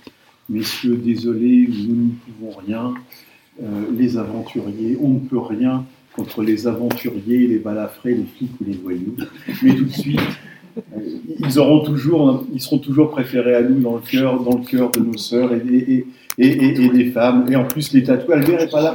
Alors, je veux dire, dire qu'Albert, il n'y a pas de contrainte familiale, c'est pas une contrainte familiale, mais il a un plaisir familial puisqu'il est avec ses filles ce soir. Donc euh, voilà, on lui souhaite une très belle soirée en- en- avec ses filles. Et Jean-René voulait dire un mot. je Oui, crois. je voulais juste rajouter une paraphrase qui va très bien à ce que vient de dire euh, Viviane. Viviane. Euh, si tu as besoin de raison pour être heureux, tu n'es jamais heureux, mais si tu es heureux tout sans raison, tu es heureux tout le temps. Donc même avec euh, Geoffrey et avec euh, Angélique. Et je voulais juste rajouter une toute petite chose aussi. Euh, avec le, avant le Bereshit, il y a trois lettres qui construisent l'univers. Dans l'alphabet hébreu, je ne fais pas de religion. C'est l'Aleph, le Même et le Vav, et le Resh. Donc euh, au départ, le guide, celui qui guide, c'est celui qui est euh, composé de, euh, du Même et du Shin, Même Shin, Moïse, le guide, Moïse. Et ensuite, il reçoit un, troisième, un deuxième Shin, donc c'est le fameux candélabre à trois, à trois branches. Donc ça vient Shin, Même Shin, Shemet, le soleil. Mais oui, mais oui, Si je peux rajouter quelque chose, euh, Mo- Moshe, euh, c'est l'anagramme de Shem, Shem, qui, est le, qui est le nom de Shemo qui écoute, et euh, Sod Shem, euh, quand on rajoute le Shin sans ce qui fait qu'il se prononce Shin, c'est le secret du nom. Et finalement, euh, c'est le secret du nom au moment de l'épisode du buisson ardent qui va amener à, au tétragramme, donc à ce qui va vraiment permettre enfin la réconciliation par le monde d'en bas, le monde d'en haut. Et, et on va rentrer vraiment à ce moment-là dans les, dans les secrets alchimiques si on fait en plus un petit peu de, de, et d'analyse de, de l'hébreu. Ben, C'est vrai que dans la visite du Paris alchimique, si tu chines, tu vas porte de Saint-Ouen. Mais genre, Il y a le quartier chinois aussi. Oui. Euh, juste pour rappeler quelque chose, rajouter quelque chose sur euh, euh, Saint-Michel et, le, et ses démons, euh, qui est l'anagramme de monde, euh, le- l'Aleph euh, qui constitue la première lettre, lorsque l'Aleph, au moment de la création de l'univers, explose, il y a le Yod et le Shin qui se séparent. Le Yod monte, le Shin descend en bas, le Shin va donner le Shem qui va le schéma, le fameux schéma du grand architecte de l'univers. Pour rétablir l'unité, il faut que le Shin et le Yod se rassemblent, et à ce moment-là, l'Aleph reprend sa forme et on rentre de nouveau dans l'unité. C'est uniquement de la. Les brûles. Et, et me fait très justement remarquer Philippe Benamou, si le Chine c'est Porte de Saint-Ouen, euh, la lèvre c'est à la brasserie. Mais tout de suite, une, une petite pause musicale euh, avec Gilles à la technique.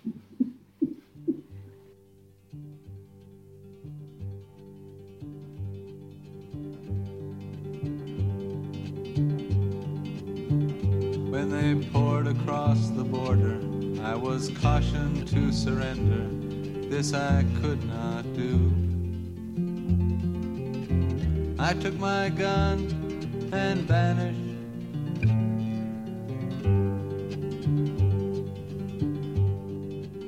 Vous êtes euh, de nouveau sur 1, 3 Soleil sur euh, Radio Delta. Philippe Benamou euh, finit de caresser Lily qui était tranquillement sur sa, sur, sur- sur sa couverture dans, le fond du studio. Je le dis parce que ça passe mal à la radio, mais comme ça vous êtes, vous êtes, vous êtes au courant de, de tout.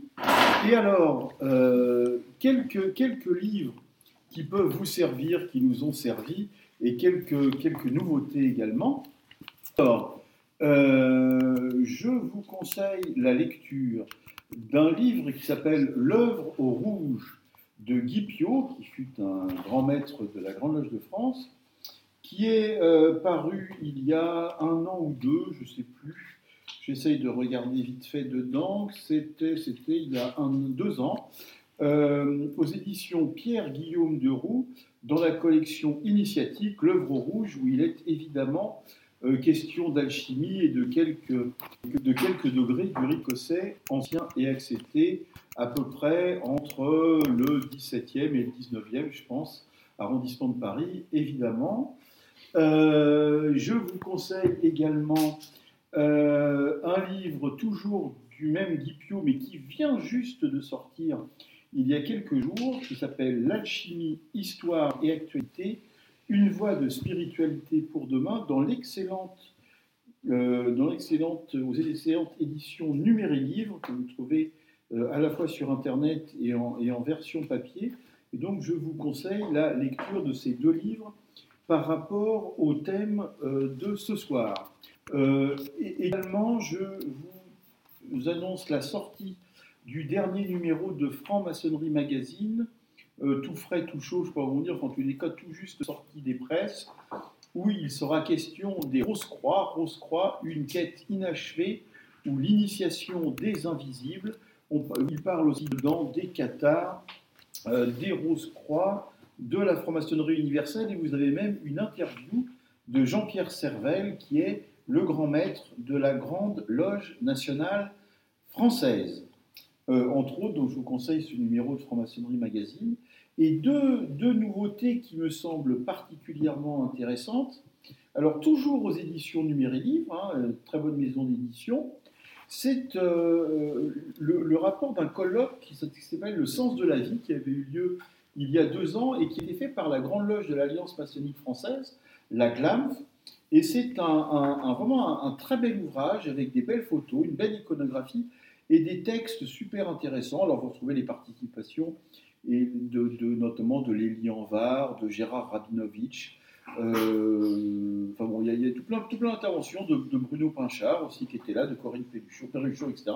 Donc c'est vraiment un très très beau livre que je vous conseille, Le sens de la vie, aux éditions numériques de la Grande Loge de l'Alliance maçonnique française, le colloque Le sens de la vie. Alors euh, Lélie Anvar, Francis Bardot, euh, André Comte-Sponville, Cynthia Fleury, Jean-Claude Guilbeault, Thierry Magnin, Corinne Pelluchon, Bruno Pinchard, Gérard Rabinovitch, Bertrand Vergely, et peut-être j'en ai oublié en plus.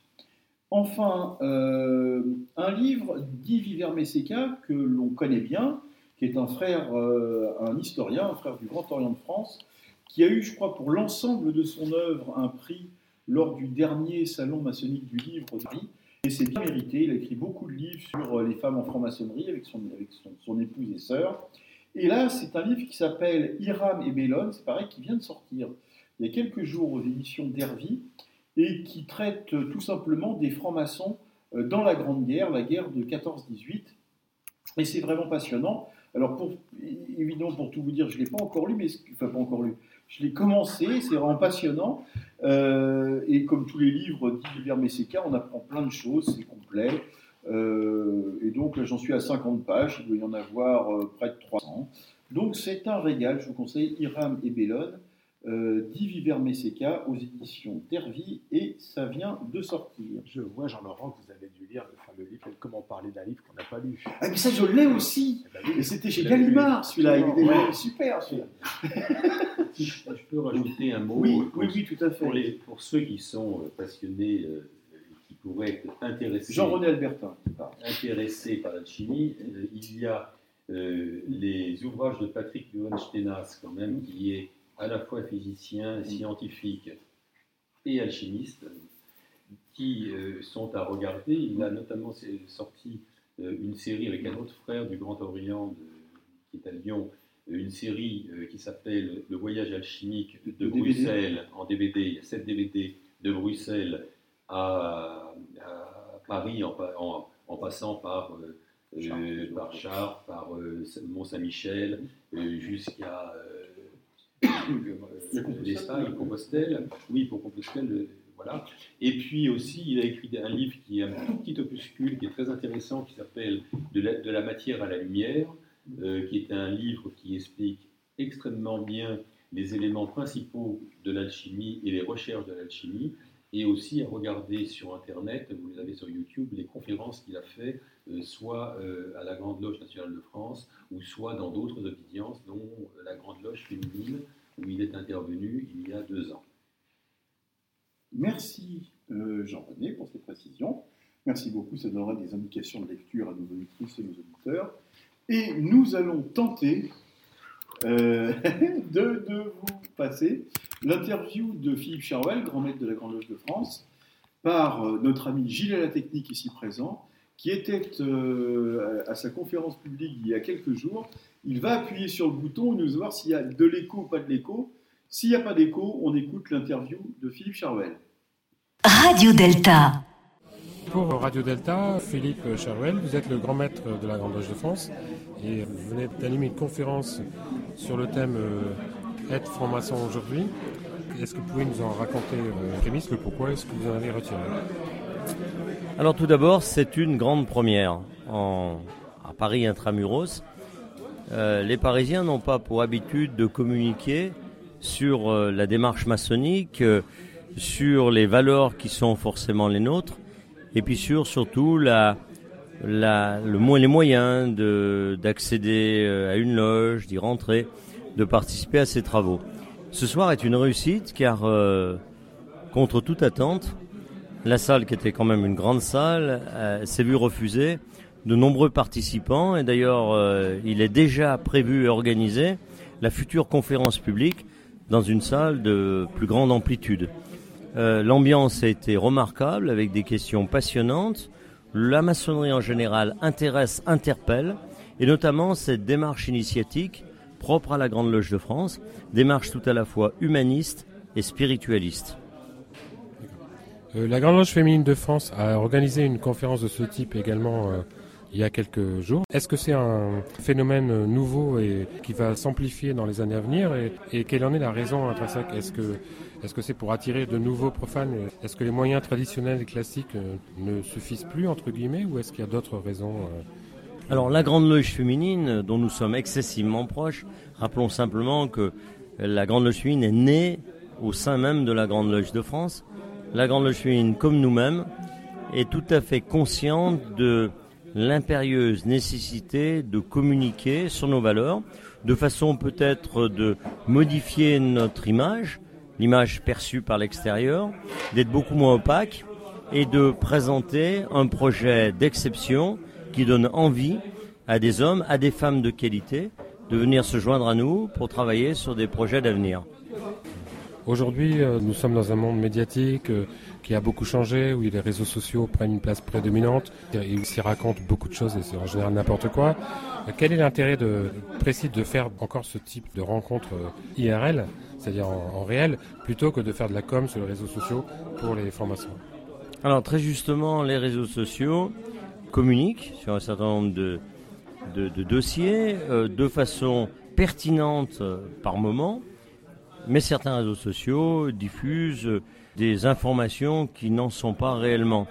Et si on veut que les auditeurs, notamment la jeunesse, puissent se faire avec discernement un avis beaucoup plus pertinent sur ce qu'est la maçonnerie, il est important que nous nous proposions de les rencontrer. Notamment, ces conférences sont des occasions exceptionnelles de rencontres, de partage avec la jeunesse de notre pays. Ça permet de vider un certain nombre de concepts euh, faussement validés et d'avoir de la maçonnerie une idée beaucoup plus juste. Pour conclure, cette première soirée est une réussite, si j'ai bien compris. Est-ce qu'il y en aura d'autres? Alors, euh, cette manifestation est effectivement une réussite. J'en suis même assez ému parce que je ne m'attendais pas à une telle participation et je suis très enthousiaste pour les prochaines occasions. Philippe Cheruel, merci beaucoup. Merci Gilles pour cette euh, belle interview. Bravo Gilles à la technique, qui, est- qui était euh, intervieweur, et c'est très bien, n'est-ce pas? Et on avait presque l'impression qu'on entendait deux grands maîtres. En fait. Oui, peut-être même trois. Peut-être trois. oui. Des échos dans les grands temples. Deux grands mètres, c'est un double. Ouais. peut-être pour quel- quelques mots de conclusion, peut-être euh, euh, Jean-René, et euh, si je me souviens bien, dans une saison en enfer, Arthur Rimbaud avait intitulé un de ses poèmes L'alchimie du verbe. Alors, y a-t-il une alchimie du verbe, et si oui, laquelle? Euh, en franc-maçonnerie, puisque c'est quand même une démarche qui nous rassemble et qui nous est chère. Alors, cette question euh, pourrait paraître euh, insidieuse, mais intéressante. Euh, Merci. Alors, je la voulais pas insidieuse du tout. Donc, il reste la question intéressante. Donc, effectivement, quand on regarde bien les rituels, si, on- si- si on lit les rituels, on s'aperçoit qu'il y a une alchimie du mot. Il y a une sémantique à creuser à chaque question, à chaque passage, et que bien souvent, cette sémantique euh, permet de comprendre autrement euh, les, les- les questions qui sont posées et la vision qu'on peut avoir sur la démarche maçonnique. Alors, j'allais dire, c'est pas nouveau, puisque euh, on a parlé, Viviane a parlé tout à l'heure euh, de l'hébreu, de la, connaissance symbolique des lettres euh, hébraïques, et qui, je rappelle quand même, c'est- tardif, hein, c'est 360 avant Jésus-Christ, la naissance à partir de l'araméen de, l'écriture hébraïque. Euh, et il y a une, une valeur symbolique de beaucoup de choses qu'il faut savoir creuser pour trouver, mais ça c'est le travail un peu de l'alchimie, euh, c'est de l'alchimie, c'est-à-dire euh, de savoir creuser les mots, les décrypter, les sortir de la crypte euh, pour pouvoir en trouver un sens euh, qui correspond à quelque chose qui sous vous échappe. Mais euh, comme l'alchimiste, il faut, euh, comme le livre, le muteur livre, le livre muet de l'alchimie, il faut euh, l'égarer, l'égarer, religarer, in laboratory in vernier, il travaille lier, relier, relier, dans le sens de lier, et puis en travaillant, euh, tu iras, tu trouveras une partie de la vérité, ou la vérité. Et c'est l'essence de notre travail. En tous les cas, c'est ce qu'on essaye de faire, euh, bien modestement en ce qui nous concerne, et, et, euh, comment dire, c'est ce que nous appelons les voies qui nous sont tracées dans, dans nos rituels et que nous essayons euh, de comprendre et d'emprunter. Ben, emprunter, ça veut dire que ça appartient à quelqu'un d'autre. Euh, disons que l'empreinte, elle s'efface sur le sable, comme dans la chanson, et que la, la seule empreinte que nous avons, c'est celle qui est dans nos cœurs, comme disent certains rituels, euh, où se trouvent les règles de nos devoirs, elles sont empreintes dans nos cœurs. Écoutez, je pense que ça sera une belle conclusion que ces empreintes. Nous vous disons à tous et, et à toutes euh, de passer une excellente soirée. Vous retrouverez notre émission en podcast sur le site de l'émission Avec la deltaradio.fr Et euh, nous avons également, vous pourrez également retrouver ces podcasts sur euh, iTunes, sur la, la plateforme d'écoute euh, iTunes. Et nous vous disons au mois prochain, euh, quatrième vendredi du mois, avec euh, un thème que vous découvrirez sur les réseaux sociaux. Et c'est un mystère alchimique de plus. Et euh, vous les découvrirez en temps et en heure. Philippe. Oui, je précise à notre auditeur que nous aussi, on découvre le, le thème euh, très... et, et donc, en fait, cette, cette émission est une improvisation totale. Une improvisation totale, et c'est pour montrer combien on est bon quand même. Alors que le sujet, nous l'apprenons à 10 minutes, un quart d'heure juste avant. Ben là, juste avant de rentrer. C'est formidable. Merci Mais- Jean-Laurent. Merci à, à Jean-René Albertin d'avoir été notre euh, invité euh, d'honneur, on va dire ça comme ça, ce soir, notre, notre invité pour parler d'alchimie, des alchimistes d'hier à aujourd'hui. Merci à Philippe Benamou, merci à Marie-Françoise Blanchet, merci à Viviane Bensoussan, merci à Marie-Pascale Schuller, merci à Lily, et avant de dire merci à Gilles à la technique, parce qu'on dit toujours merci à Gilles à la technique, vous ne le saviez pas, parce que vous ne pouviez pas le savoir peut-être à la radio, notre pèlerin du mois dernier était là en, en- en- en- en témoin muet et silencieux et alchimique. Et euh, nous, nous, nous le remercions de sa présence euh, affectueuse. Et donc, en dernier, merci à Gilles à la technique, qui va conclure par ce qu'il veut, un jingle, un, un passage musical. C'est le moment de Gilles. Au mois prochain. Merci à toutes et à tous. Au revoir. Can